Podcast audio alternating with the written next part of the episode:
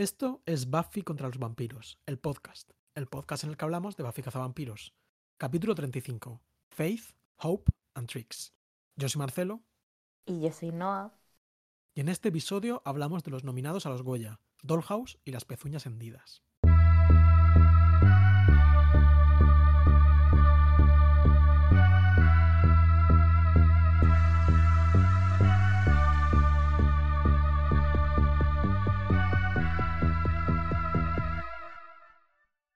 Hola. Nos ¿Qué hemos. ¿Qué tal Sí. estás?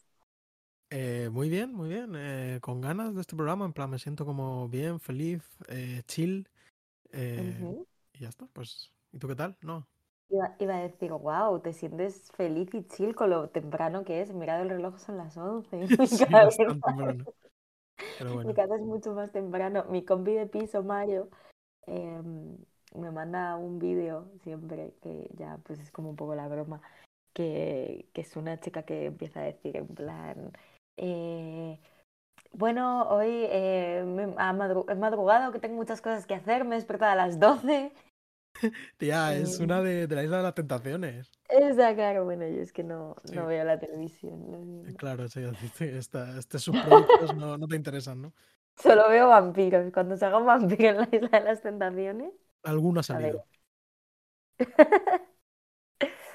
Ay, pues eso, pues eso.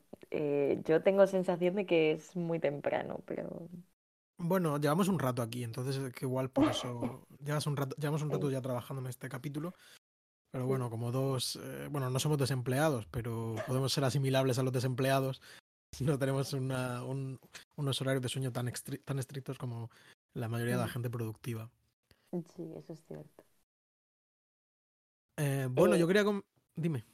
no, que te iba a preguntar que qué tal tu examen de conducir, que yo ya lo sé, pero para que lo sepa el resto de la gente, que se lo, que lo sepa toda la clase, yo me refiero. Exactamente era lo que, lo que quería decir, que imagino que la gente estará muy nerviosa, lo aprobé, lo suspendí. Eh, bueno, pues lo aprobé, lo aprobé, cero fallos además, así que con- encima con, con sacada. Así que bueno, pues pronto, de hecho cuando terminemos de grabar esto seguramente me acercaré a la autoescuela eh, a ver cuándo empiezo con las prácticas, ¿no? A ver cuándo empiezo ahí con el driving. Guay, qué guay, qué guay. Sí, la verdad que me apetece mucho, ¿eh? Uf, me quita un peso de encima. Con esto estoy, me ha venido bien. Muy bien, pues muy contenta, muy contenta por ti. Eh, más Muchas cosas que han pasado. eh, bueno, ya lo puse en las notas, pero España ya tiene representante para Eurovisión. Sí, eh, Blanca Paloma, que es, era, mi, era mi favorita de, de, de las que se presentaban, aunque para mi gusto no es. eh, quiero decir que la selección no es muy sobresaliente. En plan, que no había mucho Mm. donde elegir para mi gusto personal. Yo la verdad es que no la aguanto. Pero Sí. Tú eres más de gustan. Noche entera. A ver, a mí Noche Entera me parece la mejor canción. De hecho, salí el otro día de fiesta y, y pusieron Noche Entera. Y al día siguiente acabé saliendo de fiesta otra vez solo porque Irene quería escuchar Noche Entera en una discoteca.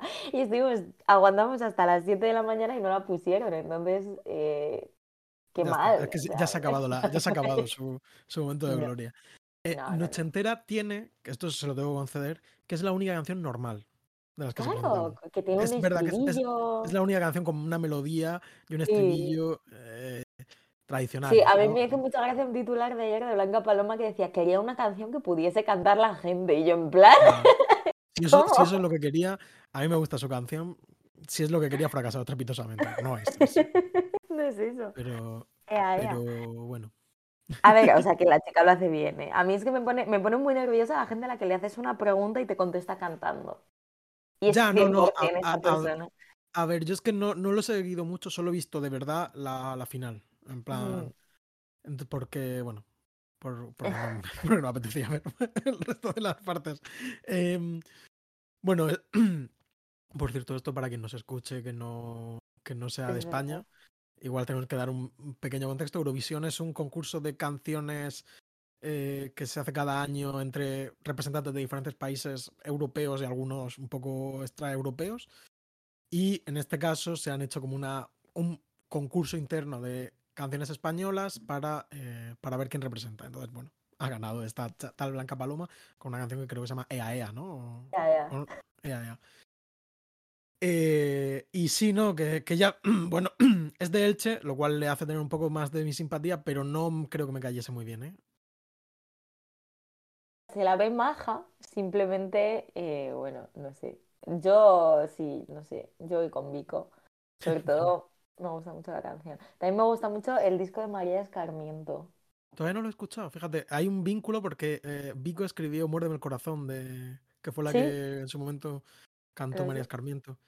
Eh, no lo he escuchado, pero tengo muchas ganas, la verdad. Pues a ver, es, eh, escúchatelo y si te gusta puedes venir a Madrid el 11 de marzo al concierto de María Escarmiento. es muy pronto, pero bueno, hombre, yo además soy, soy amigo de ella, entonces eh, seguro que consigo entradas hecho, para el yo la backstage. última vez que vi a María Escarmiento fue en un concierto tuyo, el de Paco Moreno. Poco se habla. Poco se habla, que Eh, también es aquí- prácticamente donde conocí a mi compañera de piso Tania, solo cosas importantes. Aquí Sí. flexeando de amigos famosos. A ver si viene un día para el programa. Cosas de brujas se llama su disco. Oye, si invitas a María Escarmiento, yo creo que viene.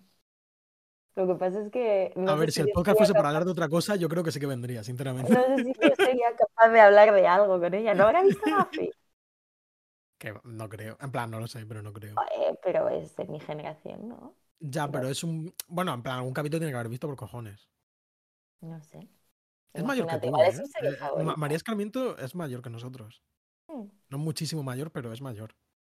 Bueno, no sé. Me- ayer me recordaron que invitamos al podcast a Ed Sheeran y no, no ha venido. no, todavía no se todavía no se ha pronunciado, ¿no? Ay, bueno.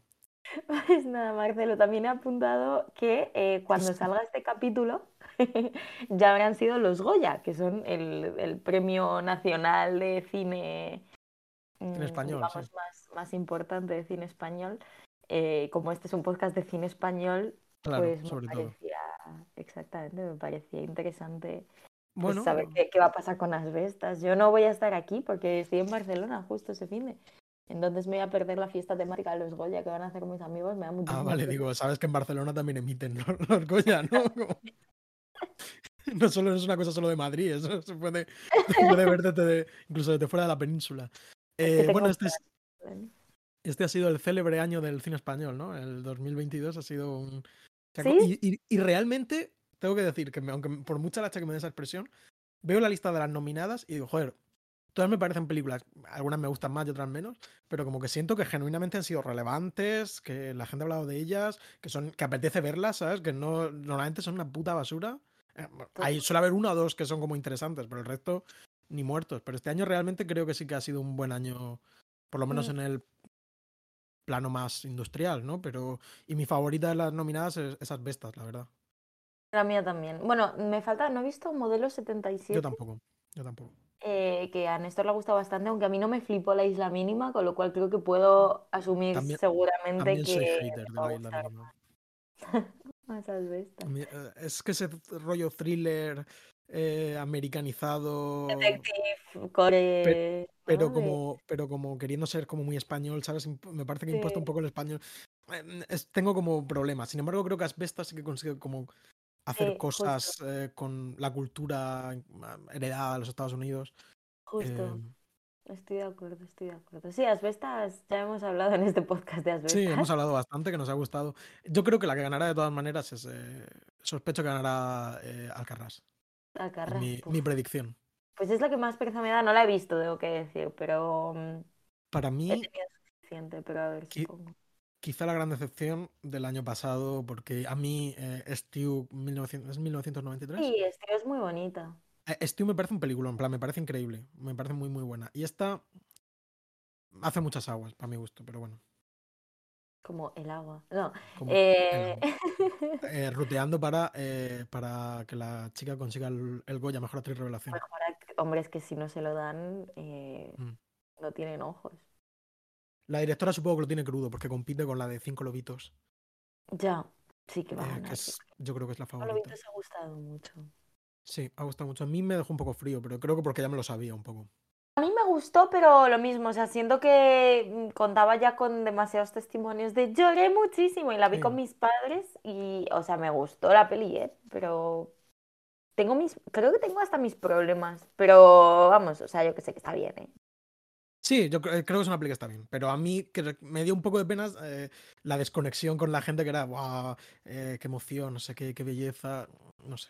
Me tocó mucho la parte de la madre y a mí me parece que está un poco más impostada. A mí me gusta más la parte del bebé, es un poco como, pero bueno, no lo sé, simplemente. siento, no es una cosa tampoco del momento actual, con, ultra contemporáneo, pero siento que hay como mucha performance del llanto en el cine ¿Sabes? Porque pasa también con After Sun. ¡Guau! Me ha derribado, me ha, me ha mm, destrozado para siempre, nunca podré volver a. Y yo, ¿qué? En plan, joder, a mí me gustó mucho After Sun, ¿eh? En plan, me gustó muchísimo.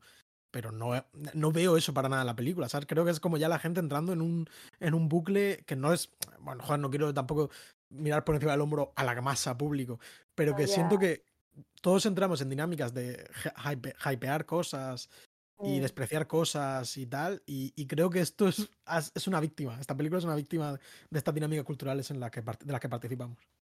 Te iba a decir, no sé cuándo es la última vez que yo lloré en el cine, pero sí que lo sé. Lo que pasa es que es como demasiado grave. O sea, como que de repente estamos, salimos de. Mm, salimos de como pelis de, nominadas en festivales europeos y entramos a.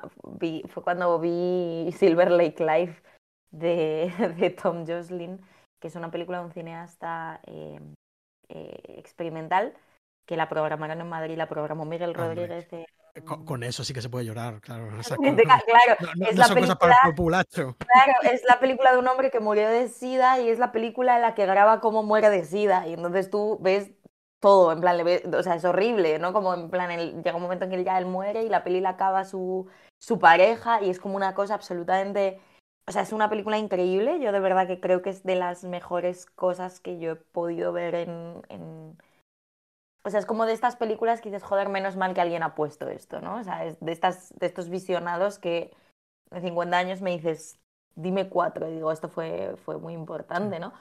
Pero claro, o sea, es absolutamente intolerable a nivel emocional, ¿no? Como ¿Qué, qué, hago yo enfrente de esto? ¿Y, y, qué hago viendo? Y encima fue una cosa horrorosa, ¿no? Porque, joder, me trajo... Es que es eso, demasiado, demasiado grave para el tono de esta conversación.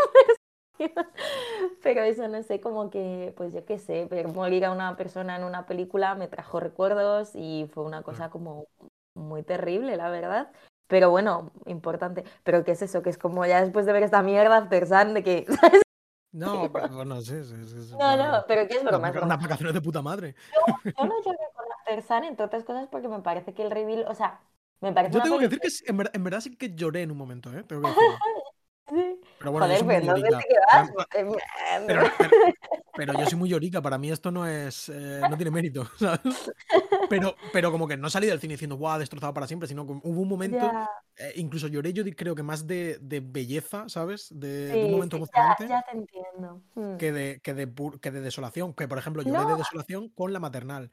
Que esa sí que me, dejó destrozado, me dejó jodido eh, bastante. La maternal es chunga, ¿no? Yo la, tengo que ver y es que no encontré el momento porque siento eh, que va a ser muy chunga. joder, yo lo pasé muy mal, ¿eh? En plan, es que, en plan, La maternal es una película sobre eh, una niña, no sé si de 14 años, que viene de un ambiente bastante jodido, que se queda embarazada y que convive con otras adolescentes que han tenido hijos o están embarazadas. Y es como todas tienen historias realmente trágicas, ¿no? En plan. Y, son niñas, es que. Y son, sí, es. Sí. Eh, y yo lo pasé muy mal, la verdad, que con esa sí que, esa sí que me, me destrozó. Ya, ya, no sé. Yo, eso, After Sun, me, sí me emocionó el final y sí me pareció como dura de, de una manera, pero bueno. Yo qué sé, pero está bien, supongo, como decían en el, en el Salvados este de personas de cine como tal. Si, si eso lleva a la gente al cine, responsabilidad de la gente ir al cine. Tal, tal, tal, hay que, hay que ir al cine. Hay que salir del cine porque voy a llorar mazo con Avatar. Eh. ayer, estaba ahí, en, fui a ver a la filmoteca Demon Lover y a la salida cogí a las 10 personas que había en la sala conmigo y le dije, oye, ¿qué hacéis que no estáis yendo a ver eh, Padre no hay más que 1.5? ¿eh? En plan, venga, pagad dinero a las auténticas salas de cine. Que ya nos contaste que ibas a ver Demon Lover, ¿te ha gustado? Sí, eh, me ha gustado mucho, la verdad, mucho. Ahora, trigger warning, mucha, eh, eh, mucho porno en esta película, en plan, mucho hentai, mucho mm, torture porn y violencia sexual. Quiero decir, hay como... es una película muy soqueante, que, yo, que es a lo que juega, ¿no? En plan, esta clase también como de directores postmodernos de los años 90 juegan mucho a esto del shock. Y, y me gusta mucho cómo está rodada, porque tiene como. En plan, está como. Yo sentía que estaba como rodada en digital, pero no es digital, ¿no? Pero tiene como este rollo de las pelis de Michael Mann o, de las películas de Michael Bay de planos muy cortos, súper cerca. Debían ser cámaras pequeñísimas, imagino. Mm. Eh, y, y, creo que es muy dinámica, está muy chula. Vamos, eh, me moló un montón. Y bueno, el tema de. La película tiene un tema como de. El, eh, los, el negocio de el sexo e incluso la misoginia en internet, ¿no? Que ya es, eh, en el 2003 ya es como... Es que, qué chulo, la verdad. Sí, realmente como que Asaya sabía algo, ¿no? En plan, parece que... y, y, me gustó también una cosa, que es como que es una peli que es... Cuéntame. No, nada, que esto así, ah, me he quitado la tirita y mira qué grotesco mi dedo. Sí, es, es que bueno, eh, ah, como no me estaba enseñando el dedo y yo pensaba que estaba como levantando la mano, como para que me estaba pidiendo interrumpirme. solo, solo, le estaba enseñando que me he quitado una tirita porque ayer me corté con una lata cocinando. Y, mm, y, se me ha quedado la parte que estaba debajo de la tirita como, no sé, como blanca y arrugada de una manera muy desagradable. Espero que no se caiga el dedo. Eh, no, no se te va a caer, hombre. Pero perdón por haber cortado. eh, no me acuerdo lo que estaba diciendo, pero bueno, que recomiendo Demon Lover para quien le pueda interesar, pero que sepan esta clase de triggers. La ponen en Madrid también en Cineteca, pero, pero yo no puedo ir porque tengo un concierto, pero si estáis interesados en ir y sois de Madrid, os animo a que lo hagáis. Es por el tema este de los videojuegos, en plan, la programación está de cine y videojuegos.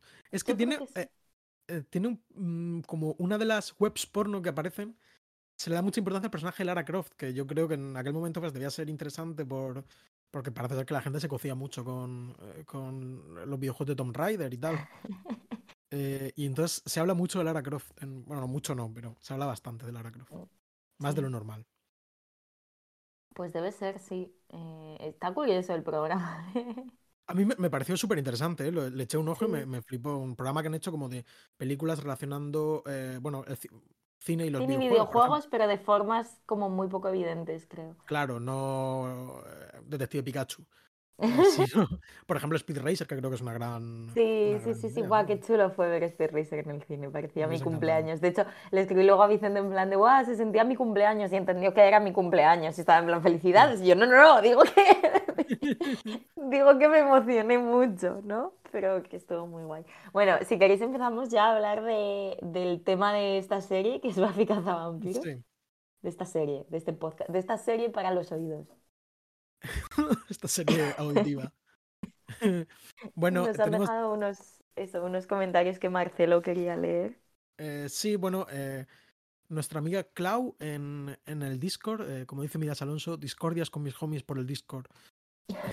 Esto, quien lo entienda, lo, eh, bueno, pues ha tenido a bien comentarnos el, primer capítulo, porque esto la verdad que lo estamos grabando mm, con mucha antelación por lo que ha comentado Noah, que se va a Barcelona y por tanto no va a poder ver los Goya pues, desde, el, Palacio Real o algo así. Entonces. que queda para ver hit de Michael Mann, no puedo ver los Goya. No, claro, a ver, mejor. Nos dice, hola, gente bonita. Excelente película, ya hemos hablado de ella en este podcast. Claro, hemos hablado de ella, sí. Dice, hola gente bonita, hoy escuché el primer programa de la temporada y me encantó. A mí también me llamó la atención este capítulo cada una de las veces que lo vi. No es mi favorito, pero como dijeron ustedes, tiene un trabajo interesante que rompe con la estética de los anteriores. También me llamó la atención toda la cuestión de la crítica social y política. Hay una escena, si, si mal no recuerdo, con música de fondo que muestra a los jóvenes que andan por las calles. Me acuerdo cuando va finalmente a entrar en acción, esa toma de ella desafiante es tremenda. Pues muchas gracias por el comentario, Clau. Eh, de acuerdo con todo. Realmente, bueno, pues eh, es definitivamente un capítulo que llama la atención. Y no comentamos esta toma en particular, pero es como súper icónica y, muy, y muy guay. Y luego me corrige un poco y me dice un dato. Sara Michelle Gellar, además de actuar en The Wolfpack, es productora ejecutiva. No creo que alguien la use, sino que ella misma aprovecha la popularidad de su imagen y supongo que por eso está dando tantas entrevistas. Abrazos. Pues acepto mi, mi responsabilidad y es verdad. no, es verdad. Lo que, yo no quería hablar como de ella siendo usada como de una forma perversa, ¿no? Por una mano negra eh, misógina. Eh, sino más bien creo que lo que quería expresar es como que. Como que ella al salir en la serie está transmitiendo como un paratexto, ¿no? En plan. significa algo más que una actriz cualquiera, ¿no? Significa que tenemos que acordarnos de Buffy Cazavampiros y ahí crear una- un vínculo entre esas dos. La persona que haya decidido contratarla, sea la propia Sarah Michelle Gellar o, o quien sea, pues ha decidido esta persona nos interesa por este, o, o yo misma me intereso por este, Mm. eh, por este tema. Y, o, o es Sí. aprovechable este tema. Y entonces esa, esa era la idea. Sí, es un poco Y lo que hemos comentado. Ah, perdón. Lo que No. hemos comentado alguna vez de, de Riverdale cogiendo como a toda la generación de jóvenes, de, o sea, de, de actores que hacían de jóvenes en series paranormales de adolescentes y metiéndola a hacer de la generación más mayor en, en todo esto, ¿no? O lo de Do Revenge o tal, como que toda esta... Me parece particular que toda esta generación de actores esté volviendo no en calidad de, pues eso, hago otra cosa o ya me, me, me he independizado de este género y tal y estoy haciendo otras cosas, sino como esa especie de eslabón de continuidad entre, entre dos generaciones del mismo género. Curiosas más. Y luego tenemos otro, un tweet que nos ha puesto eh, Pablo Muñoz, arroba albisinger, que nos dice, buena tarde, eh, buenas tardes, para los que no sepan. Para los que no ven los Goya. Eh, solo quiero decir que considero esto una causalidad del podcast. Y nos manda un link a una entrevista eh, en la que Sara Michelle Gellar, bueno, no es una entrevista, sino una noticia extraída de una entrevista, en la que Sara Michelle Gellar cuenta cómo, mm, que ya hemos comentado aquí, que Dolly Parton, a través de su productora Sam Dollar, pues es productora eh, no, directa, no de forma directa, sino in absentia de, de Buffy Cazavampiros. Eh, Sam Dollar es la productora y propietaria tanto de Buffy Cazavampiros como de, como de Ángel. Y bueno, cuentan como Buffy, cuen- bueno, Sarah Michelle Gellar, perdón, cuenta cómo recibía regalos eh, navideños por parte de, Dolly Parton, el equipo. Decían como, esto, esto tiene que ser como automático, no sabe, Dolly Parton no sabe qué es esto, ¿no? Que es Buffy Cazavampiros, ni quiénes somos nosotros. Pero al parecer en alguna ocasión eh, eh, Dolly Parton luego eh, elogió la serie, ¿no? Y eso les dio bastante gusto como descubrir que, que eso, vamos, que sabían quién eran, lo cual está muy bien, supongo. Mal, la verdad. Así que ya está, pues muchas gracias por vuestros comentarios. Podéis dejar comentarios en, bueno, luego lo escucháis en la nota. un comentario esta mañana. Lo que pasa es que yo no tengo acceso al iBox, entonces me llega el correo como cortado. Estoy ¿Ha esperando a llegado, que un- tú ha lo un veas. comentario al iVoox? ¿Ha llegado un comentario al iBox? Ah, pues voy a mirarlo ya mismo. hombre. Imagínate que el comentario es malísimo y no lo podemos censurar porque lo lees en Eh, directo. Bueno, pero Nos dicen, sois unos feos. A ver, si nos insultáis, eh, podemos eh, derrotaros dialécticamente. Mm. Sí, eh, han comentado unos episodios. Ver detalles del comentario. Em, es un comentario en el episodio 15, School Hard. Que Eh, recordemos, dice- es el capítulo en el que llega Spike a, a Exactamente. Sunnydale. Y entonces nos dicen, en un capítulo de Sobrenatural, creo que nunca hemos hablado mucho de esta serie. Yo creo que la hemos mencionado, pero ninguno de los dos la vio demasiado. Creo que tú me contabas algo de ella. Eh, hablamos cuando el fandom de Super Hulk y todas estas Sí, cosas. eh, no- no somos grandes fans, pero bueno, Sobre- Sobrenatural era una serie de como dos hermanos recorriendo Estados Unidos por carretera, enfrentándose como a diferentes monstruos. Dice, en un capítulo de Sobrenatural salen su- James Masters, es decir, el actor de Spike, y Charisma Carpenter, es decir, la actriz de Cordelia, haciendo de matrimonio. Pues no tenía ni idea de esto. Tampoco, muy buen bueno, pues dato. ves un caso también de eh, esto no es inocente. No, cuando juntaron estos actores, pero eh, sin connotaciones eh, malvadas, sino que, bueno, que es, un casting intencional. Eh, bueno, pues muy interesante. Muchas gracias, a, mu- muchas gracias, Anónimo. Muchas gracias, Anónimo. Sí, buen, buen comentario. Ya en un capítulo antiguo, ¿eh? Es que nosotros estamos trabajando para el futuro. Estamos ahí, allá donde hay una persona volviendo a ver Buffy vampiros, estaremos nosotros. En En cada fin. generación hay un podcast. Bueno, bueno, bueno. bueno, eh, después de una hora y media, eh, este Oye, pues nos ha salido una capítulo. intro más breve de lo normal, ¿eh? ¿Ah, sí? Creo que sí. Sí, bueno, puede Sí, lo que pasa es que a lo mejor menos relacionada con Buffy de lo normal, pero bueno, no sé. Bueno, eh, el cine español es muy a- importante. Yo siento que hoy estoy cero articulada en general, como que a duras penas estoy generando cualquier pensamiento, con lo cual pido perdón por anticipado. Em, y ya está. No seas me, molesta, me- ¿eh? que no seas modesta, no. vale, vale. Bueno, quedamos con los datos, ¿no? Que el capítulo se llama Faith, Hope and Trick, que es como una especie de juego de palabras o una, no sé cómo definirlo, sobre un versículo de la Biblia, el Corintios 13, 13, que el versículo dicta, dicta así en español. Y ahora permanecen la fe, la esperanza y el amor, estos tres, pero el mayor de ellos es el amor. Es decir, son como tres ¿Mm? virtudes, eh, faith, hope and love, ¿no? En plan, pasa que claro, aquí eh, juegan un poco, que es faith es un personaje, hope es otro personaje y trick es otro personaje, ¿no? Entonces hacen aquí como un, un chistecillo. ¿A quién debemos este chistecillo? Pues quizás a David Greenwald, que es el guionista del capítulo. Y que bueno, hemos hablado bastante de él, pero para quien no lo recuerde, bueno, pues es eh, el que escribió, por ejemplo, el capítulo de Ángel o el capítulo del favorito de la profesora, es decir, el capítulo de Amantis. Y escribió bastantes capítulos de Buffy durante estas, las dos pasadas temporadas, y este ya es su penúltimo capítulo como guionista de Buffy. Como hemos comentado alguna vez, eh, eh, él pasa a ser co-creador y co eh, y co-productor ejecutivo de Ángel, ¿no? El spin-off que comenzará Que ya la está temporada al que viene. caer, ¿no? Mm. Exactamente. Es cuando empieza la cuarta temporada de Buffy, empieza la tercera temporada de Ángel. Así que se entiende también que durante esta temporada están también preproduciendo a Ángel, ¿no? Están trabajando en desarrollando esa, esa serie. Y el capítulo está dirigido por James A. Contner, eh, que bueno, creo que hablamos también porque eh, dirigió el capítulo de Bewitched, Bothered and Bewildered, que es una vez más el capítulo este de Sander haciendo el conjuro para que Cordelia se enamore de él. Eh, y es un tío que dirigió 20 capítulos de Buffy hasta el final de la serie prácticamente, en plan, bueno, hasta la última temporada, y este es su segundo capítulo, pero que le quedan todavía un montón. Así que bueno, Unos se van, eh, otros llegan. exactamente, sí. Ahí tenemos a James A. Contner. Y Sí. nada, pues si quieres decirme la sinopsis.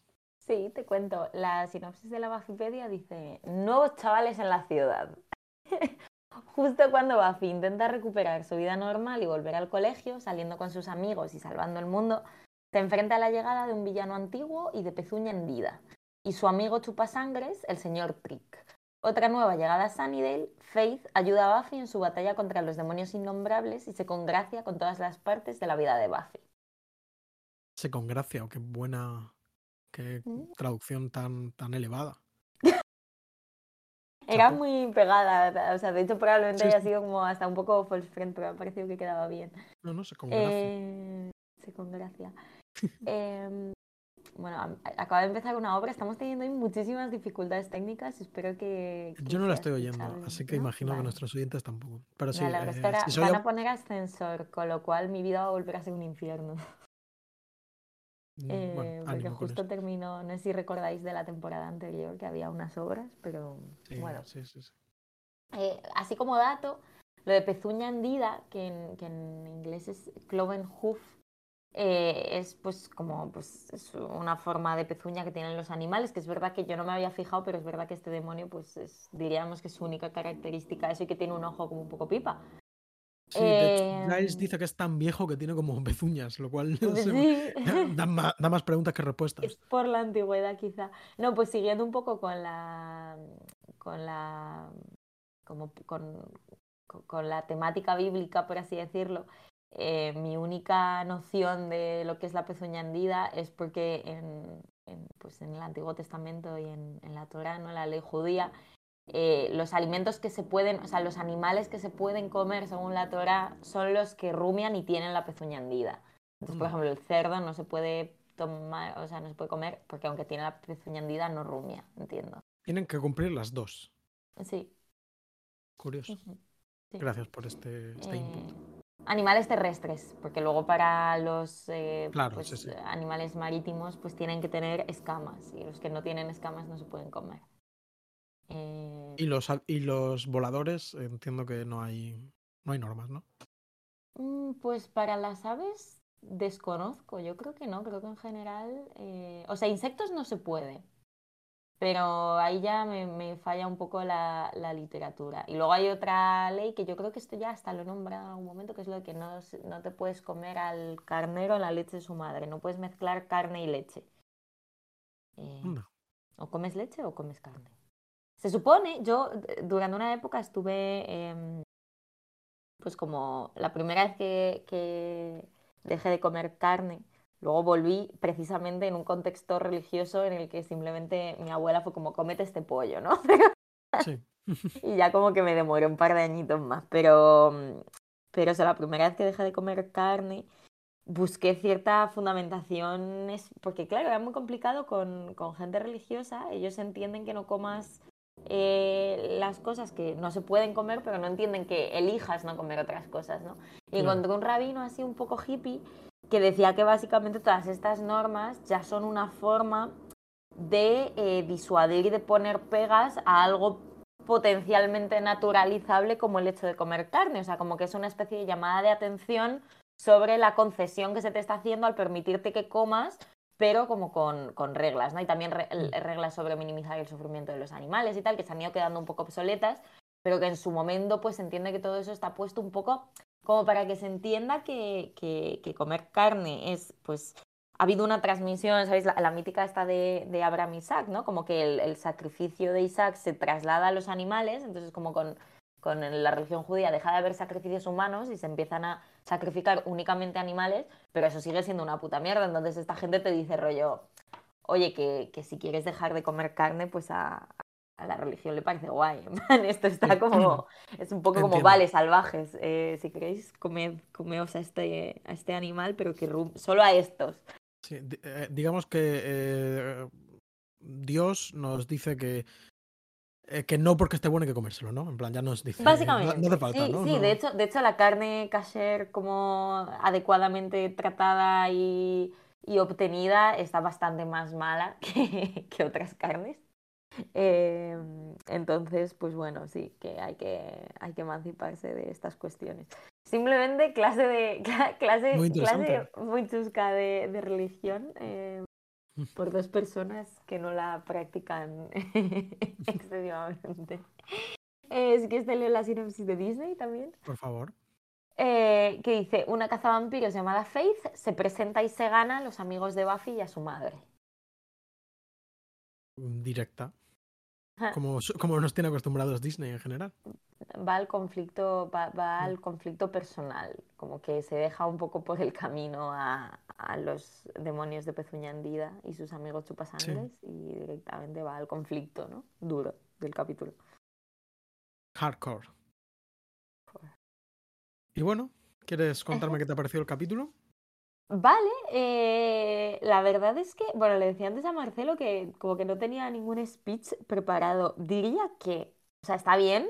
Eh, a, ver, a ver qué speech no tienes preparado. No, tengo preparado. Diría que está bien, que, que o sea, pues es un capítulo competente, me gusta la parte de Buffy, creo que ella lo hace muy bien, entiendo, o sea, el conflicto, mm, me parece que está como bien eh, traído el conflicto, que a la vez quizás sea un poco cliché o peligre de ser un poco cliché, ¿no? Que es esta idea de, uh, aparece una chica nueva y siento cierta competitividad y de repente lo mío ya no es mío y tengo que compartir y qué pereza, ¿no? O sea, como que no me parece que de concepto sea una cosa súper sofisticada, pero bueno, o sea, la parte así de, de, conflicto y de personajes sí que diría que me funciona bastante. El tema del trauma y de sanar y tal, dentro de que ya me empieza a redundar un poquito, creo que no sobra y creo que está guay, creo que es una forma chula de, de cerrar trama o intentarlo, porque bueno, al final vuelve a, a mm. lanzarnos ahí un, un, cacho carne para gestionarlo.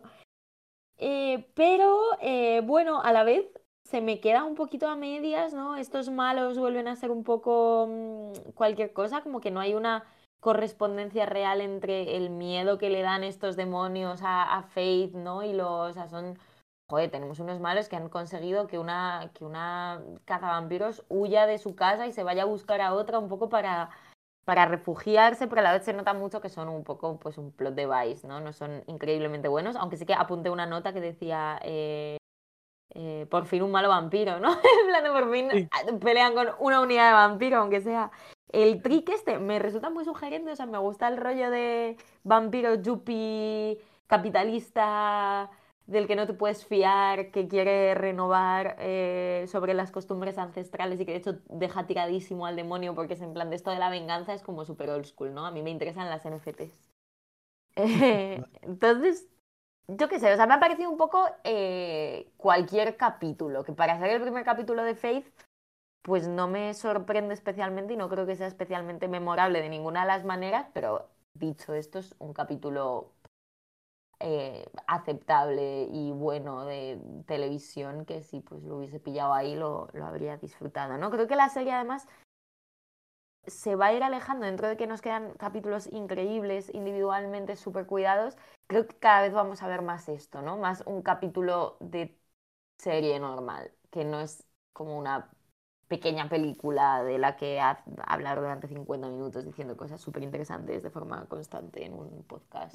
Eh, ¿Crees, que este podcast eh, está dirigido a la ruina? No, no, porque hay, mucho, hay mucho todavía. Pero yo qué sé, esa, sería un poco la vibe, creo. ¿Tú qué opinas?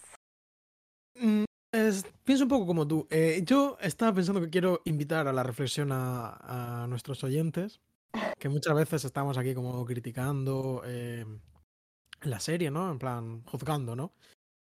Eh, y, creo que también hay que reconocer que aparte de la serie puede fracasar, pero yo en este caso creo que he fracasado yo como espectador, porque la verdad que ayer me encontraba bastante mal y, dejé el capítulo a medias, porque lo intenté, pero dije, no puedo.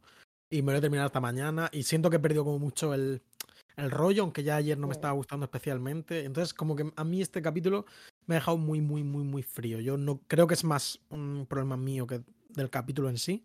Insisto, porque, bueno, pues eso, porque también hay que tener en cuenta pues las condiciones en las que se ven las cosas y todo eso, ¿no? Eh, pero opino un poco como tú. Eh, eh, pensaba en.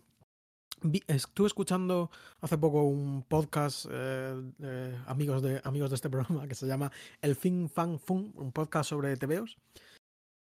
Y comentaban a propósito de, de, una serie de Marvel que se llama Los Defensores, una miniserie que ha salido nueva, hablaban como de unos cómics que es Marvel que son como los eh, gloriosos, ¿no? Los, las joyas, y luego hablaban de como de unos cómics que sirven como de fontanería, creo que recordar que era el término que utilizaban, que era como los que organizan el universo Marvel para que pues otros puedan brillar, ¿no? Entonces este capítulo es un poco como, como eso, ¿no? Un capítulo un poco de fontanería, nos introduce una serie de personajes, nos lo ponen en escena, pero es un capítulo por otro lado, creo que completamente anodino. Los. Eh, opino como tú. Trick es un malo divertido, interesante, sugerente. Faith es un personaje también sugerente y que sabemos por qué la hemos visto en la serie. Que tendrá un, tendrá un desarrollo bastante interesante y que y quedará para mucho. Pero este capítulo yo, a mí se me queda muy. Muy, muy, muy a medio. Y, y la verdad que no, no lo he disfrutado mucho. Sí, me parecido. Por ejemplo, creo que está mucho menos dirigido que, otros capítulos. Pues me ha costado mucho. Es una tontería, pero yo no sé si tú has hecho alguna captura de pantalla que nos sirva como de foto del capítulo. Sabéis que siempre que subimos eh, el podcast hay como alguna, alguna imagen. Y este es como que no tiene ninguna imagen. O sea, mm, no lo sé, me falta un poco de. de... Joder, está apareciendo un personaje que es súper importante y brilla poco, que a la vez me gusta un poquito. O sea, creo que lo que más me gusta del capítulo es precisamente esa Faith así como mm, un poco la zarilla de Tormes del rollo este de simplemente voy como haciendo micro males y como sembrando micro caos y soy un poco eh, como un... Me recuerda no sé de qué es esto. Siento que es como un capítulo de Los Simpsons o algo así, pero como de repente una especie de duende que aparece y simplemente está allí jodiendo, pero no lo ves la mayoría del tiempo, ¿no? Eh, Faith aquí es como una especie de invasora de, de la, digamos, la normalidad de Buffy que ha conseguido, parece, como restaurar, ¿no? Ha vuelto al instituto, ha vuelto a su, a su casa, ¿no? Después de pues, momentos traumáticos. Y Faith ha venido como a tirarlo por, por los aires. Sí pero despacito, ¿no? Eh, ah, y de forma medio, caótica y accidental. Tampoco nada violenta, ¿no? Porque podría ser, plan, Buffy eres un muermo, no sé qué, ¿no? Pero no parece tampoco que sea como em, contraria a Buffy, ¿no? Sino que, simplemente a Buffy le, le, molesta, por, más por invasora que por, que por algo en sí que haya hecho. Por congraciarse con. Hay una... Eh, hay una, una, cosa que, que me, me, llamó la atención en un momento dado cuando dicen que la vigilante, porque es una mujer, no es un vigilante, es una vigilante de Faith, cuando dicen que ha muerto, inmediatamente mi, mi mente se fue a la ha matado Faith, ¿sabes? Digo, como esta persona realmente. Y, y, y sin embargo, no, y me gusta cuando la vemos, ¿no? Bajo esa fachada de tía súper tranquila, súper guay, súper sexualizada, que ahora entraremos también un poquito en ese Mm. tema, porque creo que va a ser uno de los temas gordos de esta temporada y uno de mis Sí. mayores Eh, quizá problemas con el tratamiento de Faith que, que hay en esta, en esta serie. ¿Ibas a decir, perdón? No, que sí, que, que- es lo más interesante del capítulo, en plan, la Faith, Sí. que, que es un... Sí, Ya sí, hablamos Faith es mu- muy que chula. Kendra ya era un personaje interesante como a nivel de, de lore, más que a nivel luego efectivo, porque Mm. es- era casi un, salvo pequeños destellos, era casi un no personaje, ¿no? En plan, no, no tenía tampoco mucho, pero era una muy buena idea, creo yo. Mm. Y aquí como intentan retomar esta idea y darle un poco más de, de pozo, ¿no? De repente están obligadas a convivir estas dos eh, cazadoras que tienen pues eh, modus operandi distintos y formas de ver el mundo distintas y, y, y tal, y, y va a ser muy interesante, bueno, va a ser un tema importante en la serie. Justo, justo. A mí- yo iba a decir que me gusta aquí- mucho cuando se revela esta vulnerabilidad que tiene Faith Sí. de repente. Em, porque creo que ella va a tener siempre esa dicotomía, ¿no? De entre una persona que está sola y que tiene miedo y una persona que es demasiado viciosa, demasiado violenta, que no consigue controlar sus impulsos, que es muy desinhibida. Entonces, eso ya se ve aquí y sí que creo que tiene cierto mérito. Y en general diría que el capítulo está bien escrito, aunque tiene el que para mí probablemente sea uno de los peores chistes que hemos visto en Buffy hasta el momento, que me lo apunté, que es como esto que le dice de los leprechauns a, Eh, a sí, no, creo en no sé qué ni en los leprechauns, ¿no? En plan, no creo Sí, en... es como no creo, sí, hay dos cosas en las que no creo, no sé qué, y los leprechauns, que es como quién eres, una paga de Tumblr 2009, en plan, ¿qué? ¿Qué es este humor? Buffy, por favor.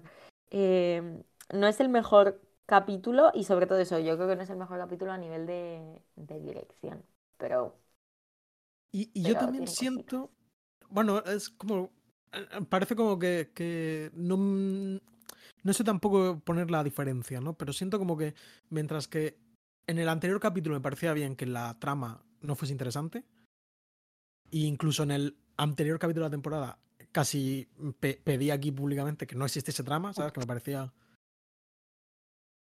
eh, que me parecía un poco... Bueno, no pedía que no existiese trama, sino no pedía que no existiese eh, Sunnydale.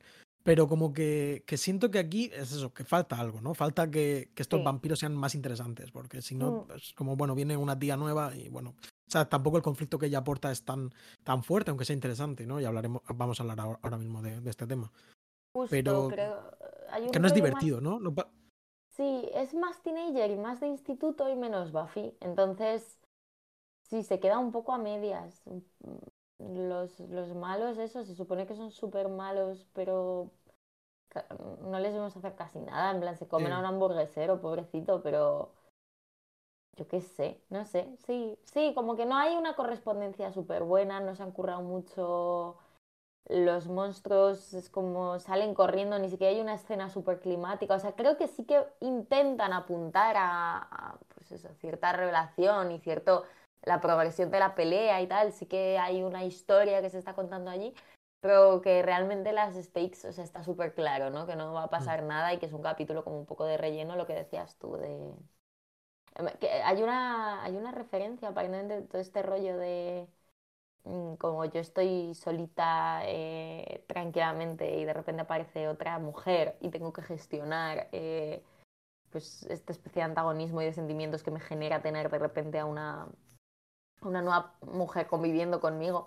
Eh, Buffy dice en cierto momento, claro, es fácil para ti decirlo, Giles, porque no eres, creo que es a Giles a quien se lo dice, porque no eres el que ha sido single white female. Y esto viene de una película llamada Single White Female de 1992, eh, dirigida Mujer por blanca soltera busca en español. Mujer Blanca Soltera Busca, sí. Eh, que es que de hecho está basada en una mm, novela de, de John Lutz, que es así como un escritor de thrillers y novelas de, de Mm. thriller psicológico y así, ¿no? Y originalmente se llamaba SWF, o sea, Single White Female, Six Same, ¿no? Que es como busca mm, otra igual. Sí. Y es un poco este rollo de, de, pues, pues eso, de qué haces cuando de repente se te planta un, un doble que hasta cierto punto, pues lo que decías tú, ¿no? Es chula porque es un poco su anverso en el sentido de que, pues, aparte de, como en, de nuevo, como en el anime, ¿no? Esto es como lo de Ozzy Willow llevando el pelo del mismo color. Es como Buffy es rubia y Faith es morena. Esto ya tiene Sí, esto es un clásico. En, en TV Tropes le llamaban de una forma que sé que es por las dos novias de Archie, ¿no? Del, del personaje de cómics de Archie. La- Verónica y... Sí, es que- entonces Betty. está como la, la rubia, que es la buena, eh, eh, pues eh, estudiosa, ¿no? La que le quieres presentar a tus padres, y bueno, la morena, que es la atractiva, alucada, etcétera. Sí, Betty, Betty Verónica en el universo Mm, Archie, Betty Verónica, sí. Buffy, Buffy Faith en, en el universo Buffy Cazavampiros. Eh, el cuero, todo ese rollo que lleva mm, Faith, los tatuajes, el no haber terminado el instituto, ¿no? De nuevo está, pues eso, como un poco el... eh, está hipersexualizada en comparación con Buffy, que es como mucho más cándida, y este capítulo le dedica mucho tiempo. Una de las razones por las que no tenemos mucho tiempo con los malos es porque creo que le dedica mucho tiempo, pues eso, al, al tema del chico este que parece que le este. gusta un poco, pero sigue traumatizada con Ángel, a, a los celos de su grupo de amigos. Está este gag con, con no sé qué piensas, con Sander y Con Sander. Cordelia. Sí, no, no me- en plan, no me parece mal, ¿eh? Decir, eh, hace un poco de gracia. Sí, a mí me da, me da penilla Cordelia porque es verdad, es como, tío, deja de cercear a, a, a- a Sí, todas las plan- cazavampiros que aparecen de repente en tu camino, ¿no? Eh, entonces, no sé, pues sí, es un poco, por un lado es igual que ella, ¿no? Y Buffy llevamos muchos capítulos y, y en general toda la serie en el que uno de los temas más importantes de Buffy, ya lo hemos dicho, es la soledad de la cazadora, ¿no? O sea, es la cazadora está sola, la cazadora no tiene a nadie, nadie entiende a la cazadora. Y de repente aparece lo que supuestamente, pues, mm, pues es prácticamente invocado, ¿no? Por, por esta negatividad, que es alguien que por una casualidad muy compleja está en exactamente la misma situación que ella, supuestamente, entiende por lo que ella está pasando, supuestamente, pero hay algo que no acaba de encajar y además la hace sentir amenazada de una manera que ella sabe que hasta cierto punto es irracional. Que eso es otra Sí. cosa que me gusta de cómo está escrito el gusta. capítulo. Eso me, Es eso me que- gustó, ese, ese sí. matiz. Sí, que es como sé que estoy siendo un poco, o sea, esto es prefeminismo de, de Twitter, pero es un poco lo que hoy sería, eh, esto va en contra, ¿no? De, de, Mm. de cómo me veo a mí misma y de cómo me gustaría ser con otras mujeres, pero no puedo evitar, pues, eh, sentir cierto antagonismo hacia mi doble. Al final es un poco ese rollo, ¿no? Sí. Que, que No, no está siendo.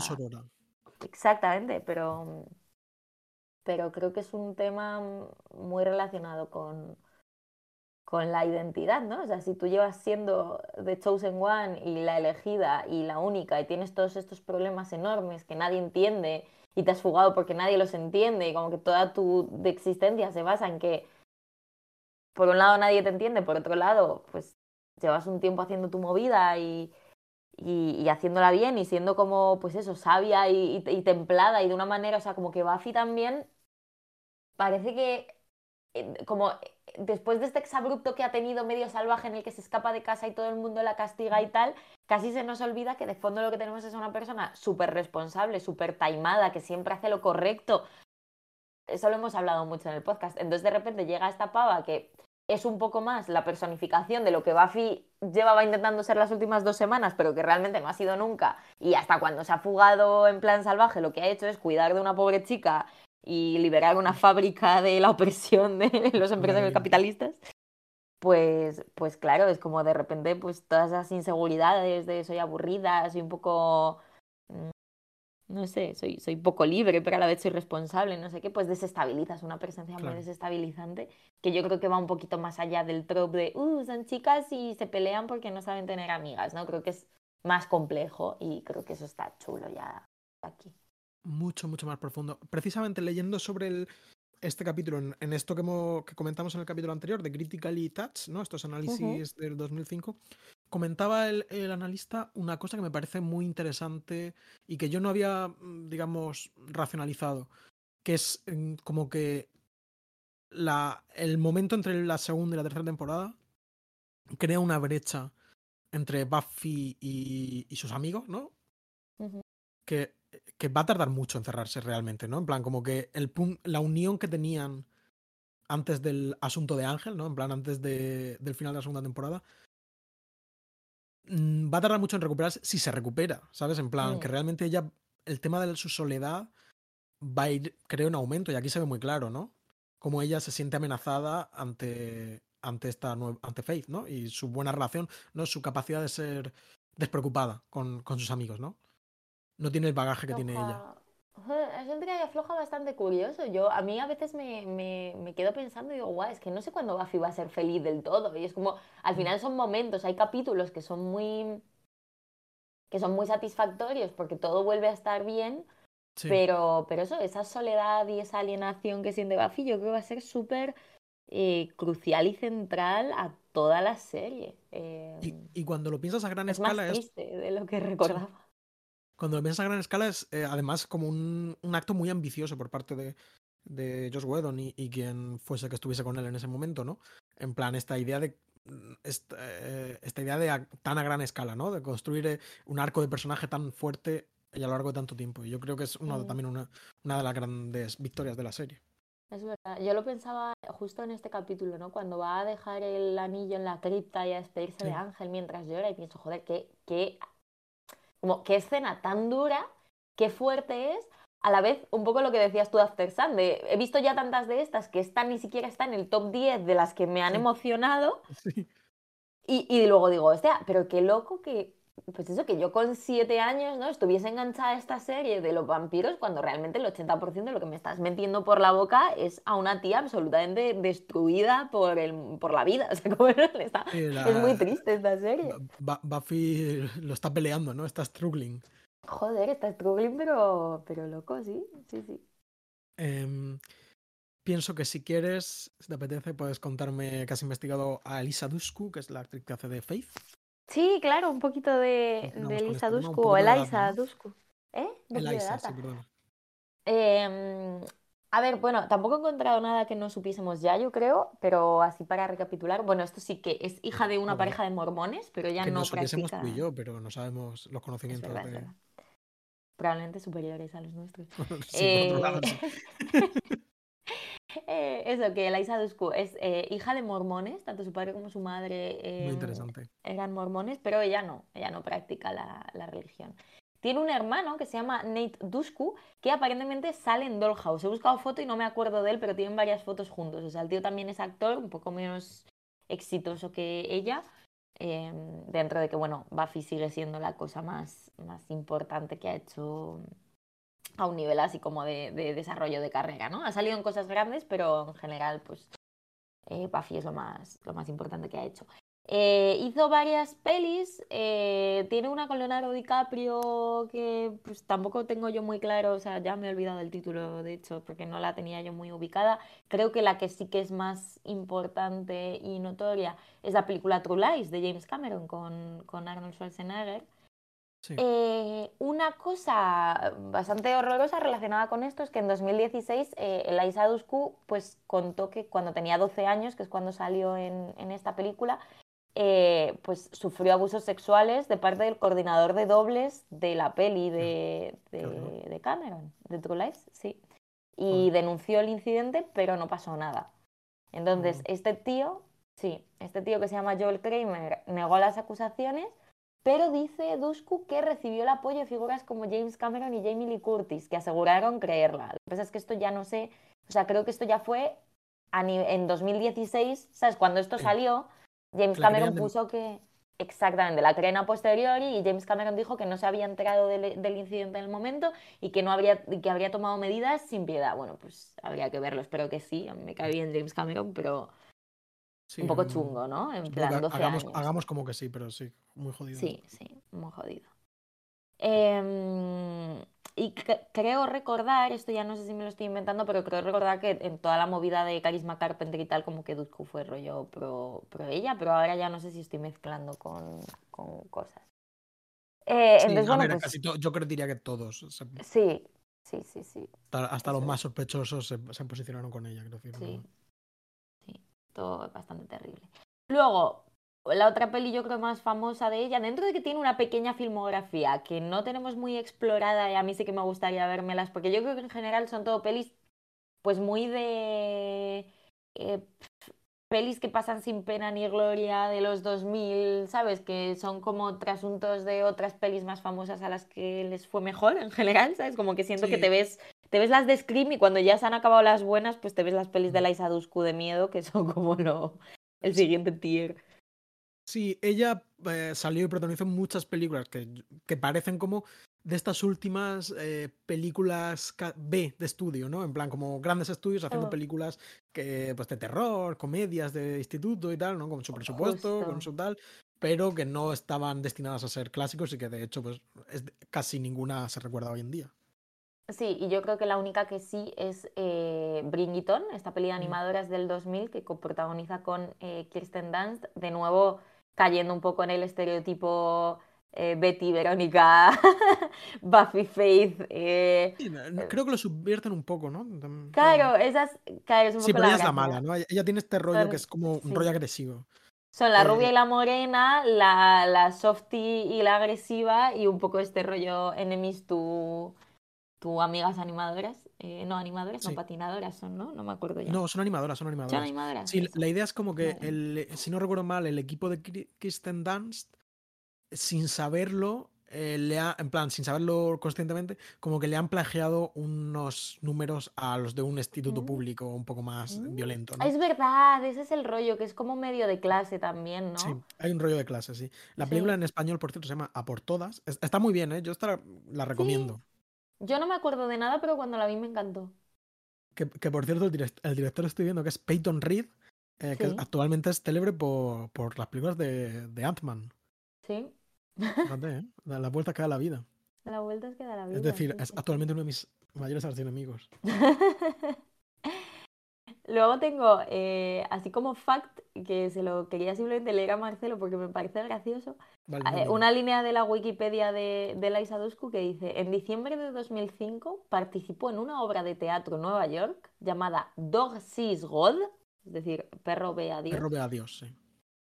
junto con Eddie K. Thomas de American Pie, Ari Gaynor de Los Soprano y Mystic River, Ian Somerhalder de Perdidos y Crónicas Vampíricas, Logan famoso Marshall guapo Green, de los ojos azules. famoso guapo, sí, Logan Marshall, Marshall Green de The OC y Keith Knobs de Phone Booth, América Ferrara, que es, eh, perdón, ah, no, es, no es América Ferrara, ah, sí, es América Ferrara, eh, que fue Betty la Fea y que sale en Superstore también, y Kelly Garner de El Aviador. Simplemente me llamó la atención como ese cast de una obra que, sin más, o sea, no tiene ni página de. Wikipedia.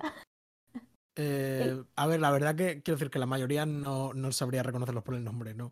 En plan, no soy tan aficionado como tú a las series de adolescentes y todo eso, pero joder, pero bueno, eh, simplemente su, los Es un IMDb es- line-up, es ¿no? O sea, tú te vas al teatro y en vez de tener a Ana sí. Morgade y Arturo Valls, tienes No, en como de- a... En vez de tener a Bisbal y, y Ricky Merino, Oye, yo vi... Ay, hace poco vi Tic Tic Boom con... con... ¿Cómo se llama? con Daniel ay, Dijes. Daniel Dijes, sí. Y también vi en su día Ghost con David Bustamante. Va a venir a Ghost, um, a Ah, Murcia, creo. pues, A ver, te quiero decir. Ya, ya, no, no me David Bustamante lo hacía muy bien, la verdad. Pero bueno. Y, Daniel Dijes también, tenemos buenos actores de musical en la factoría Operación Triunfo. Luego, eh, en 2009, que esto ya es un poco lo que, lo que sí que sabemos, ¿no? Eh, hizo Dollhouse con eh, Joss Whedon, que es una serie de la que yo creo que hemos hablado por encima al principio del todo de este podcast. Sí. Pero bueno, yo la vi, no sé si tú la viste también, Eh, Marcelo. Yo n- sí que la vi, pero la verdad que no recuerdo muchas cosas. Si quieres, tú creo que sí que te gusta, ¿no? Eh, la consideras un poco a mí reivindicar. me gusta bastante. Es una serie, solo tiene dos temporadas. eh, y es, bueno, es una serie de Joss Whedon en la que además aparecen varios actores míticos de otras cosas de Joss Whedon, en plan, eh, sale el, el, el fumado de The Cabin in the Woods. Sí, el pelirrojo de Firefly puede ser que salga también en el piloto. eh, quizá sale a él no le recuerdo. Y sale Amy Acker, que tiene mucha presencia en, en, en Ángel y en la peli esta de Mucho ruido y pocas nueces. Exactamente, mucho ruido y pocas nueces. Sí, sale un poco eso, la, la gang de, de Joss Whedon. Y entonces Eliza Dushku es la protagonista y hace de un personaje que se llama Echo. Y un poco la idea de Dollhouse es eh, tipo. mm, ¿Cómo se llama esta serie? La de Van Rachel Wood. Tipo. eh, ay. eh, Westworld, un poquito. Sí. Este rollo de. Ella es una mujer que forma parte de una especie de megacorporación que genera pues como a una especie de, mujeres que su memoria se resetea para que puedan personificar diferentes identidades supeditadas a diferentes, diferentes personalidades. Entonces, como que ahí hay un equipo de científicos que la programan antes de cada situación. Eh, ah, aparece también una, una, actriz asiática que aparece en Serenity, si no me equivoco. Eh, sí, em, tiene un pequeño papel, sí, eh, Summer Glau. Sí, y creo que sale también en, en, Agents of Shield. Bueno, no lo sé, pero básicamente es, eh, pues eso, ellas son como, es una especie de, pues como prostitutas, pero para cosas no sexuales, ¿no? Este rollo de la gente, necesito una espía para que me haga no sé qué. Bueno, pues la programan y es una espía y hace no sé qué, ¿no? Entonces, de, en su modo, y, y un poco la cosa es que cuando ella está personificando estas identidades, ella no sabe que esas identidades no son ella. Claro. Entonces, en cada capítulo Dime, perdón. No, no, que eh, sí, va como que ella despierta y es una persona con su historia, ¿no? Es como un maniquí al que programan una personalidad y luego se la borran y luego le ponen otra Y luego se la borran, efectivamente. Entonces, en su estado matriz, como sin que le carguen ninguna personalidad, pues simplemente está por ahí en el hotel este donde tienen al resto de las chavalas hipercientífico, em, como en un espacio sin más, en el que comen comida plain y llevan ropa plain y hacen yoga y tai chi o lo que sea y se llama Echo. Y mm, un poco tanto la gracia como creo que el hándicap de la serie, ¿no? Es que precisamente porque su personaje protagonista no tiene una personalidad, sino que en cada capítulo tiene una, pues le cuesta un poquito eh, construir pues cierta lealtad emocional, ¿sabes? En el espectador, como que más allá de la curiosidad de qué va a pasar con estas personas, creo que es un tren al que cuesta un poco subirse, pero a la vez me parece una apuesta bastante arriesgada y bastante innovadora en aquel momento. Y sí que es verdad que la serie se va complejizando.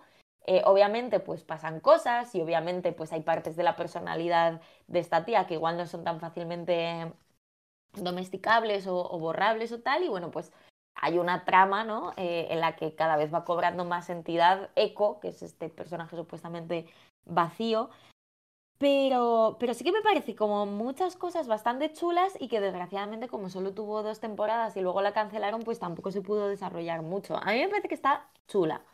Quedó algo cojilla, ¿no? En plan, el final, como... Sí, sí, se acabó de repensar. Sí, sí, sí, no, no, está terminada, o sea, ese es el, un poco el problema que tiene. Pero a mí me da bastante pena, la verdad que sí que, sí que la disfrutaba y creo que ya está bastante bien. Es, eh, bueno, yo creo que es como de, de las más destacadas de esta mm, época de las series, casi ya fase manierista de eh, series de ciencia ficción, eh, high concept, con un misterio, ¿no? Como muy herederas de perdidos. Sí. Pero ahora, conforme lo estabas describiendo, como que, joder, como que me entra un poco, porque siento que es como lo que ahora ha recuperado em, Severance, ¿no? Que es un poco esta, este misterio y una malvada corporación. Eh, y, tiene mucho que ver con Severance, de hecho. Es muy Severance, es muy, muy, muy Severance. Sí. Le, falta el punto este estético, ¿no? Quiero decir que creo que le pesa también que es un poco. todavía las series eran feas en aquel momento. Sí, a mí es que me gusta mucho, ya esto lo hemos hablado bastante, pero como yo echo de menos la televisión under ambitious a nivel estético, en plan, no necesito. Sí, a ver, yo también tengo un poco de nostalgia, sí, con eso. Sí, sí, o sea, pero no por nada, porque me parece que simplemente priorizan otras cosas que quizá me, me interesan más en un contexto televisivo.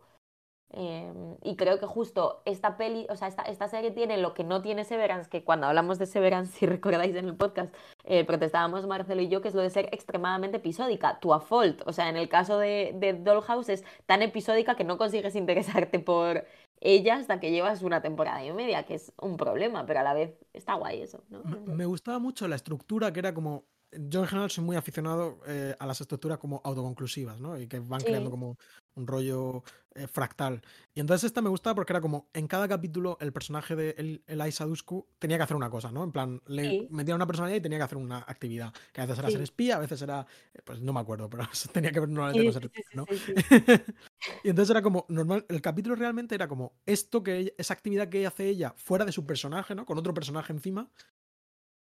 Eh, y poco a poco se iba como creando esta trama. Y eso me parece muy. Esa me parece una estructura muy, muy, muy chula y muy interesante. Era muy lo, que, era lo que más y- me gustaba de la serie. Y tenía sus mantras como, pues cuando ella despertaba le decían unas palabras que ahora mismo no Sí, sí. recuerdo cuáles eran, y luego cuando se apagaba también, ¿no? Pues este rollo de activar y desactivar Mm. espías, que quedaba muy chulo, y luego se iban creando relaciones con pues los científicos, el no sé qué, veías que había gente que parecía más buena, que había gente, pues creo recordar que la, la actriz esta, Acker, tenía algo un poco más de conciencia, ¿no? El- Yo qué sé, Es que estaba, estaba Amy chulo. Acker era científica, ¿eh? Sí, No sí, sé, sí, no sí. sé si era. Mm. Ella era Sí, ah, vale, sí, pero que era una científica que no que estaba. no como científica que parecía que tenía más conciencia, como que le daba Sí. más apuro lo que estaban haciendo, ¿no? Mientras no estaba súper que a favor, sí. el otro de, el de la cabaña en el bosque también era científico y era más como un pajero, ¿no? En plan de mira qué, qué Era guay cual, que pajero, de sí. esta pava, sí. Eh, pero eso, que estaba chula, a mí me gusta Dollhouse, la verdad. Bueno, pues ahí queda la recomendación. Sí. Em, y luego Marcelo ha planteado una estructura para que comentemos, aunque ya nos la hemos cargado un poco, pero yo creo Bueno, que pero sobre todo porque ya hemos hablado de Faith, ¿no? Había planchado como el capítulo se llama Faith, Hope and Trick, ¿no? Pues hemos Sí, hablado sí. de Faith un poco. Sí, y ahora eh, que es queda lo, no ma- Hope y Trick. lo más interesante, Hope, que yo es un juego de palabras, bueno, no un juego de palabras, sino un doble entendimiento entre el interés amoroso de, de Buffy, ¿no? Que es Scott Hope, Sí. Que lo he mirado, el, el actor es, por cierto, Fab Filippo se llama, wow. y tú decías que te sonaba, a mí no me sonaba de nada, y me bueno, suena creo que no ha tenido una carrera muy relevante, pero igual te suena porque sale en eh, Queer as Folk, en la versión americana de Queer as Folk, tiene 10 Pues episodios. claro, claro, claro, es verdad. Ay, ¿cómo se llama? ¿Otra vez? El, el actor se llama Fab Filippo, mira a buscarlo por Fab ahí porque yo no, no, no he guardado cómo se llama. Fab Fab. con, con Fab. B, como fabuloso. Fab Filippo. Efectivamente. eh, por otro- Efectivamente, si es que yo he visto Queer as Folk. ¡Ah, claro! Es el novio de Justin, el, el, el, el artista de la perilla. Pues eso es, yo es que Queer as Folk es una perilla. serie que he visto 250 veces. Sí, es- tocaba el violín, creo. Es como Mm. el típico novio que de repente le buscan a un personaje que tú quieres que acabe con otra persona, entonces te Sí. molesta, pero objetivamente era muy guapo. Mm, Sí, básicamente. es guapo, el chico es guapo. ¿eh? Y cinéfilo. Sí, y él quería la monogamia y el otro era en plan de, pero es que me gusta este otro. Y, siempre llevaba, llevaba mitones sin dedos, ya me acuerdo de todo. I remember everything. Sí, sí, sí, sí. Bueno, pues el Scott Hope este es un chaval que se nos aparece como que le gusta, a este chaval le gusta Buffy, ¿no? Y parece que tiene la bendición de Willow. Que intenta como buscarle un novio, yo creo que en parte porque, bueno, porque Buffy es ahora mismo la persona que no tiene novio. Y desestabiliza el equilibrio de su grupo de amigos.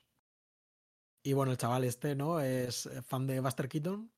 Que yo, por cierto, me vi, el otro, di- me vi el otro día el documental que hizo Peter Bogdanovich sobre Buster Keaton, que está bien, ¿eh? Lo recomiendo. Eh, sí, sobre todo son eh, mejores momentos de las películas de Buster Keaton. Y hay algunas entrevistas a gente famosa que quitan un no tienen mucho interés, pero bueno, como un Greatest Hits funciona bastante guay. Está en filming y, y si os apetece verlo, pues eh, Pues creo que, vamos, se ve muy bien, ¿eh? se pasa en un, en un suspiro. A mí me gusta mucho Ah, Buster Keaton a mí me también, encanta. como, como Scott No, Hope. perdón, perdón, perdón. Como Scott Hope. No, no, No, que digo que me encanta que el colectivo Filmotecos esté representado en la serie Buffy Cazavampiros por, Sí, sí. por este chavalín y me encanta también el interés de Buffy de sí, sí, sí, voy Sí, a ir no, contigo al ciclo de...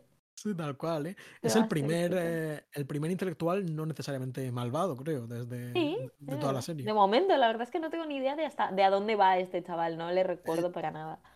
Yo tampoco lo recuerdo mucho, pero. Pero.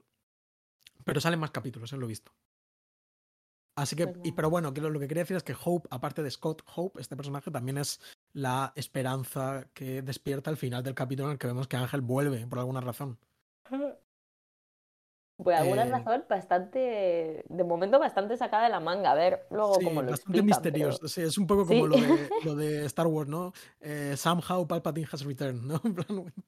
Por alguna razón Sí. a- Ángel ha vuelto. Y yo tengo que decir que yo no, no recuerdo, en- recuerdo no entender por qué. En plan, acabo de ¿por qué recibir vuelve? una calificación de sobresaliente 9,5 en una Vamos, asignatura. flex. Flex. Sí, Felicidades. eh. gracias. Eh, gracias, gracias. Ahora me estoy preguntando, ¿y qué pasa con ese otro 9,5? No soy lo suficientemente buena para... ¿Escucháis un podcast de putos nerds? Tenéis eh, reacciones de putos nerds. No pasa nada, está bien. Está bien. eh, que no sé qué estabas diciendo porque te he dejado de escuchar para ir a. Claro, eh, a que digo que. Sí, vale. Perdón. Va, va, no, no, ¿qué es más importante para ti? ¿Tu- ¿Tus sobresalientes o, o tu amigo? Mi podcast, obviamente. Mi podcast, o sea, si me hubiesen puesto un 10 todavía, pero.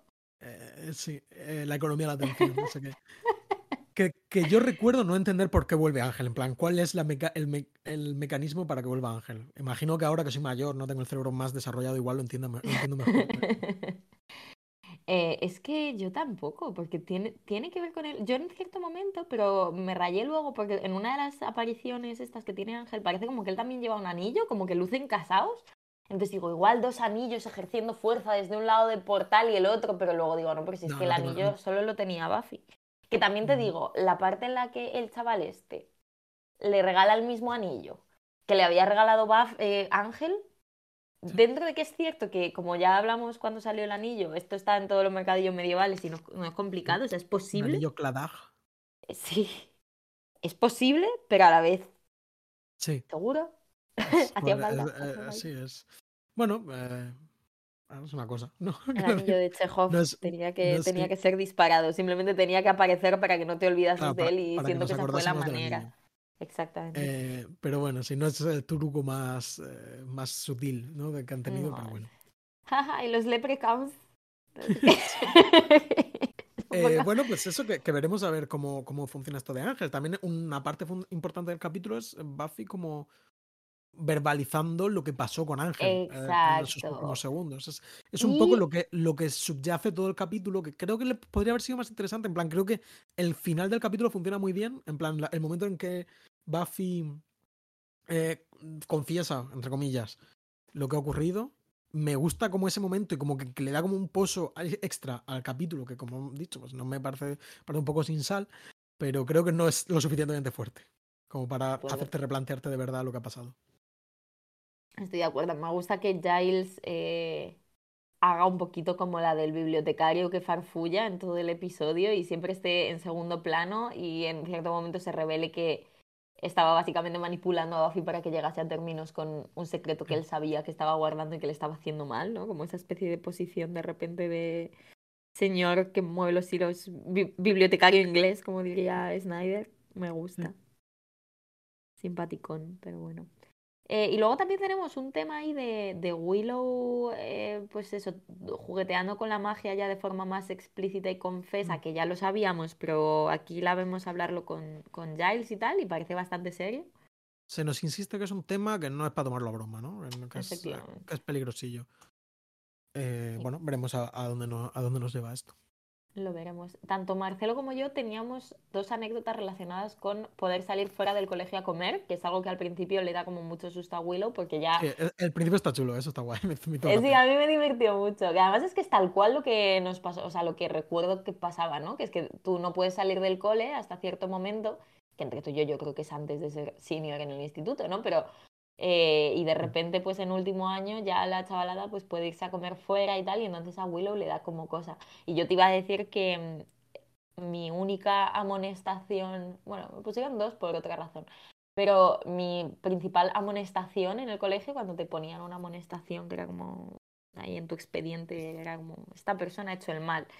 Eh, pues mi amonestación fue porque en el día Un del parte, ¿no? deporte, un parte, fue porque en el día del deporte, eh, que era un día al año en el cual, eh, pues como que hacíamos equipos, cada clase llevaba una camiseta de un color, tú te apuntabas para jugar a algún deporte y simplemente se hacían competiciones eh, dentro del mismo curso y entre cursos em, de diferentes eh, deportes. Era como una Eurovisión de los deportes.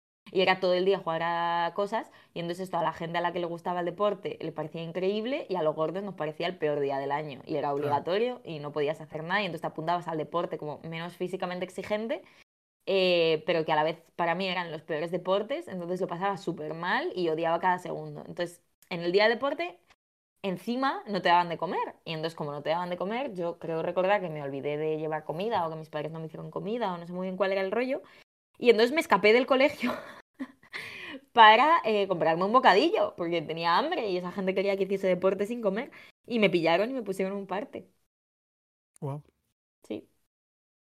Sin más. Eh, recuerdo traumático desbloqueado. Eh, yo quería contar que, bueno, yo no sé si esto lo he, este contexto de mi vida lo he dado ya en este podcast, pero bueno, yo fui como desde los tres años hasta cuarto de la ESO, es decir, hasta los 15 años, ¿no?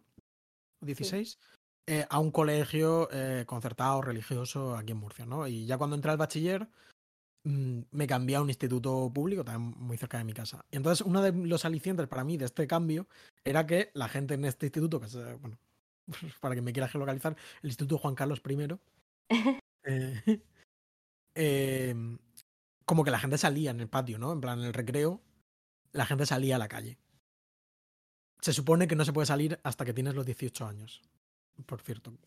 Entonces, ¿Por ley o- por ley, sí, sí. Loles. Vale. Entonces, o, o eso entendí yo en aquel momento, pero bueno, aquí te dejaban salir. ¿no? Yo creo que nosotros salíamos antes, ¿eh? Las puertas, estaban abier- las puertas estaban abiertas del instituto y la gente salía, efectivamente, y no pasaba nada, ¿no? Bueno, entonces pasó una cosa que es que al poco de empezar el curso, pues vino el otoño y tal, y era, fue especialmente frío. Entonces, como que nos quejábamos, bueno, en general, pues en Murcia hace mucho calor y los edificios no suelen estar muy preparados para el frío.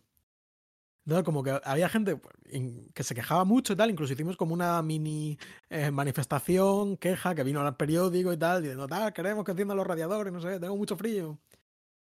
Y entonces esto se ve que salió en el, salió en el periódico esta, esta fotos de nosotros en la puerta del instituto eh, durante el recreo protestando. Pero estando estirando de hemeroteca, igual se puede sacar, ¿no? Se puede encontrar tu foto.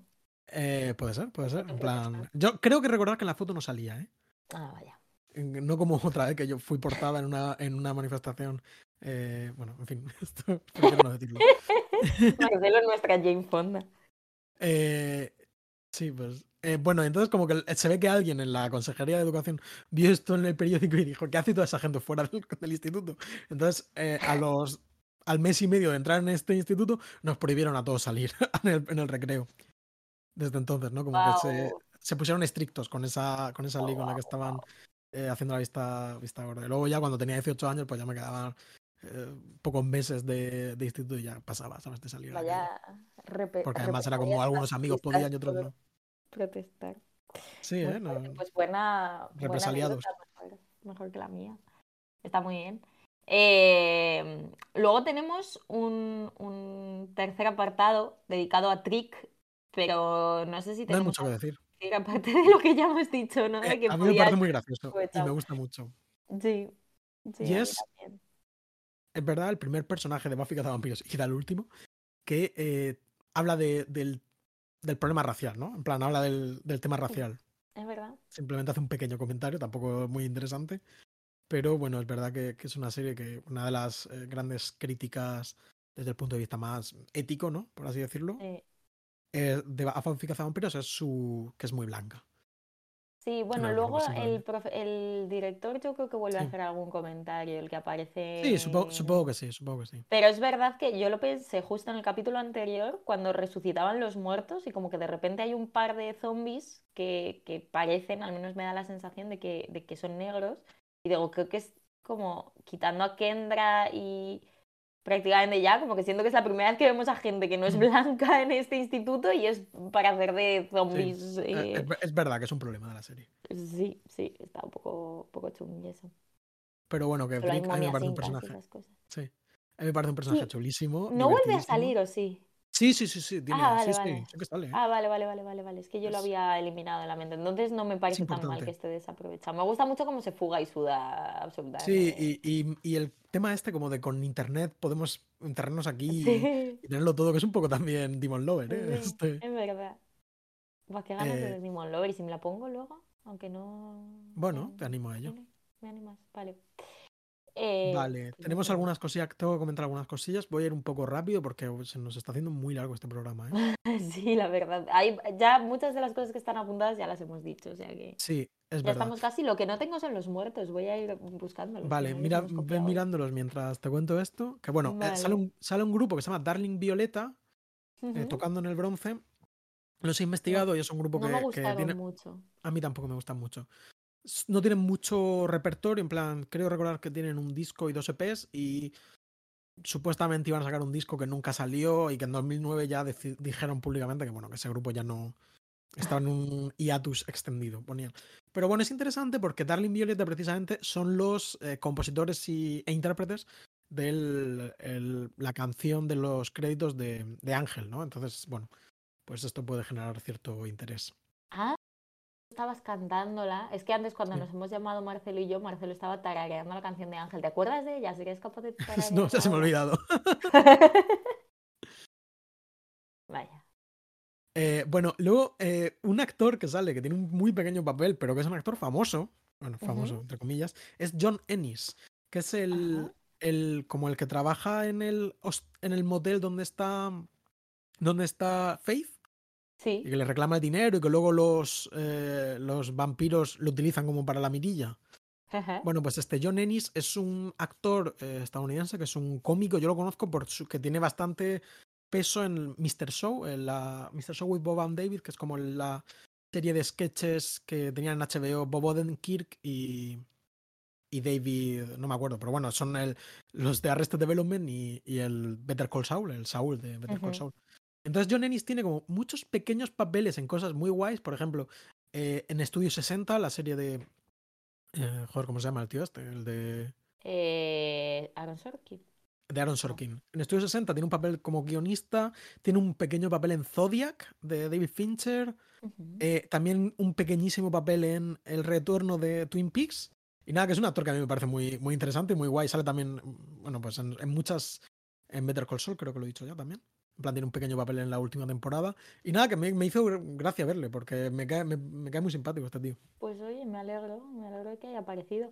Yo ya tengo aquí la Death Count y me he dado cuenta de que otra cosa que hay que, o sea, no lo vamos a hacer porque probablemente sea ofensivo e hiriente. Pero mm, en, en la Bafipedia te lista los títulos internacionales del capítulo. Entonces, como que podríamos, o sea, si un día quisiésemos, que no vamos a querer, podríamos simplemente leer en muchos idiomas que no conocemos eh, cómo se dice. Ya, no, no. Sí, sí, yo, sí que conocía esa, esa sección de la... eh, vale, pues mira, en este capítulo, que por cierto, aparentemente el primer chico que voy a leer en la Death Count, que es el empleado de, de la hamburguesería Happy Burger, que muere porque a Mr. Trick le entra hambre, luego vuelve a la serie haciendo un monstruo, pero... Mm, sí, e, eso, eso había visto, sí. Sí, ya lo, ya lo pues comentaremos ya lo comentaremos, ese chico muere. Luego muere Disco Dave, destacado por Faith, que es el vampiro ese, que te iba a decir que parecen como vestidos de desigual eh, cuando están ahí bailando. Y que una cosa que yo me he dado cuenta y el mundo paulatinamente se está dando cuenta, entonces yo lo voy a contar eh, para que todo el mundo lo sepa ya, es que el otro día entré en desigual eh, por una razón que no tenía nada que ver con comprar ropa, o sea, simplemente como que tenía que subirme a una ventana lo suficientemente alta para hacer una foto y tal, y entonces me subí a un desigual. Y vi que la ropa es chulísima ahora mismo, en plan, está súper... No sé si lo comentamos de aquí incluso, pero... No, creo que no, pero es verdad que desigual que en, ha sido un meme, ¿no? Como de ropa fea. Como de profesora de inglés y ahora es hiper pop chulísimo yo creo que han pegado un giro y también creo que la sociedad ha pegado un giro, porque ves eh, la ropa que lleva Bella Hadid y es que es un poco, en plan, su estilo. Profesora de inglés. Es un poco desigual, ¿sabes? Y2K, sí, es verdad. Eh, entonces creo que han mejorado un poco, pero también como que como sociedad estamos más preparados para, para, ese estilo. Puede ser, puede ser. Pues tienen cosillas, en plan, si queréis mirar en Vinted o algo así, pues más es carísimo y probablemente no, tenga la mejor forma de producción en el mundo, pero pero bueno, hay que buscar desigual en, en Vinted a ver qué hay. Eh, Death Count, eso, Disco Dave eh, y su maravillosa ropa de... que en cierto momento los comparan con un, con un grupo de música. Em, eh, no sé quién hace el, el, chiste, que alguien dice rollo... Eh, mira, ahí están Casey, Casey, and the Sunshine Band, que son los de la canción esta de That's the way, ajá, ajá, I like it, No, no, no caché eso. Sí, no, pero ahora mismo te sé decir quién hacía el, quién hacía el comentario. Luego, un chico que reparte pizzas, eh, también eh, bebido por Mr. Eso me gustó, ¿eh? Me, me parece una idea muy buena. sí. Cuatro vampiros destacados por Buffy.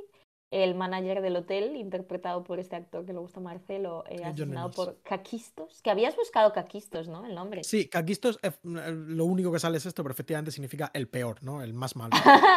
¡Qué bueno es eso! Guau, pues Esto es una cosa, lo que pasa es que no, ya el alcance de esta anécdota creo que es como random hasta para este podcast eh, lleno de información absurda, ¿no? Pero tú, ¿sabes? Mi amigo Víctor Benecatop, ¿recuerdas? El de Zaragoza.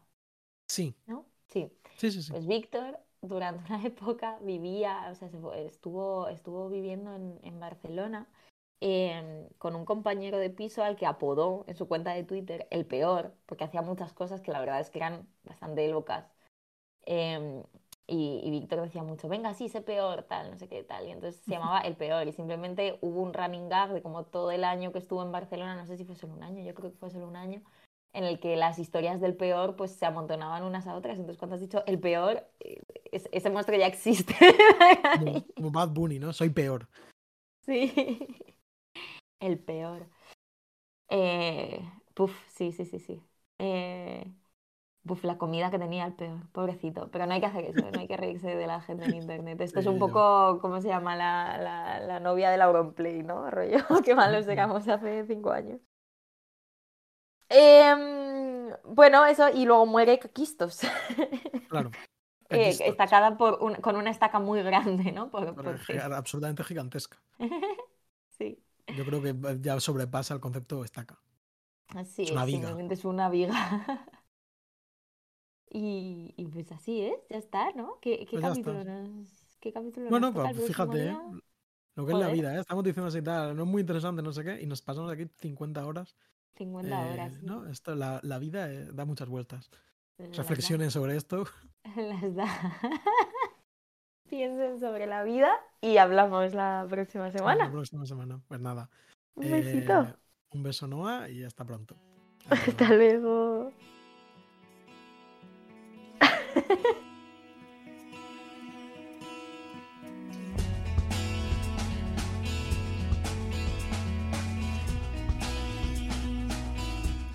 Buffy contra los vampiros es un podcast de Marcelo García y Noah Benalal. Podéis escucharnos en iBox, Spotify y Apple y escribirnos lo que queráis en la cuenta de Twitter arroba BuffyPodcast. También hemos creado un blog en el que podéis consultar todas las notas de este episodio con imágenes, enlaces y material adicional y que podéis recibir por correo suscribiéndoos a buffypodcast.substack.com. Las imágenes y los logos son obra de Macarena Gil y nuestra sintonía macabra es una versión de Marcelo Criminal. Muchas gracias por escuchar y hasta la próxima.